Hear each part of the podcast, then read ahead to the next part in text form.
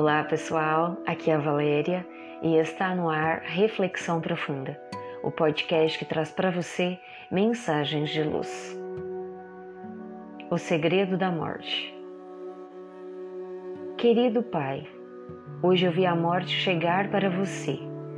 Seus braços anti-externos e carinhosos fecharam-se e a sensação do último abraço é o que cultiva em minha lembrança seu sorriso, aquele que iluminava meu dia e abrandava meu coração, encerrou-se.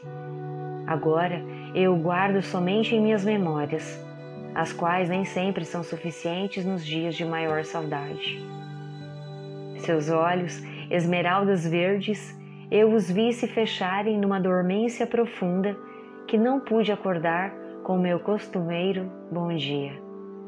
Você soltou minha mão você partiu. Querido filho, hoje nos reencontramos. Há alegria maior para um pai? Há quanto tempo eu esperava pelo seu retorno às moradas celestes? Nossos olhos, idênticos no verde da cor, embaçam-se pelas lágrimas que deixamos correr soltas. Seus braços envolvem-me no profundo abraço e então sorrimos juntos cúmplice na trama do amor que a morte não foi, não é e jamais será capaz de desatar.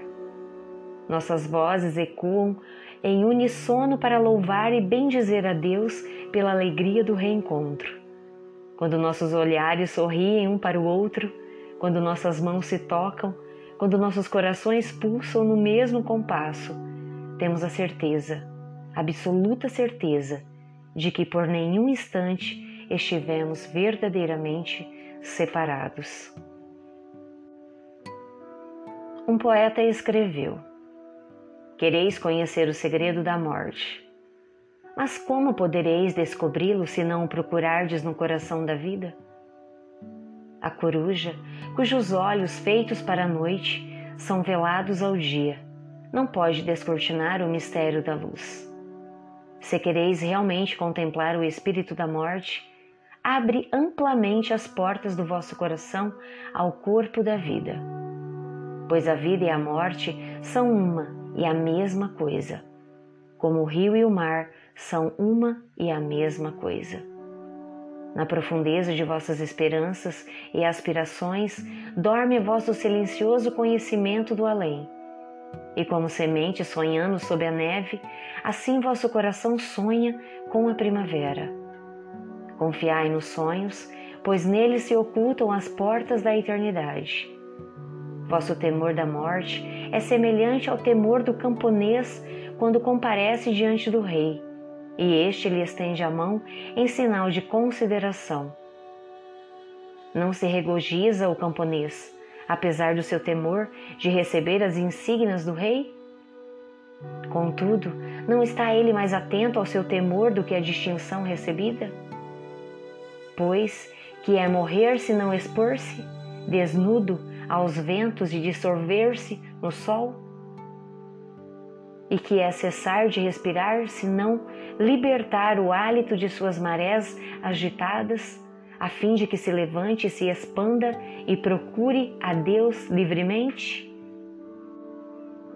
É somente quando beberdes do rio do silêncio que podereis realmente cantar. É somente quando atingirdes o cume da montanha que começareis a subir. É quando a terra reivindicar vossos membros que podereis verdadeiramente dançar.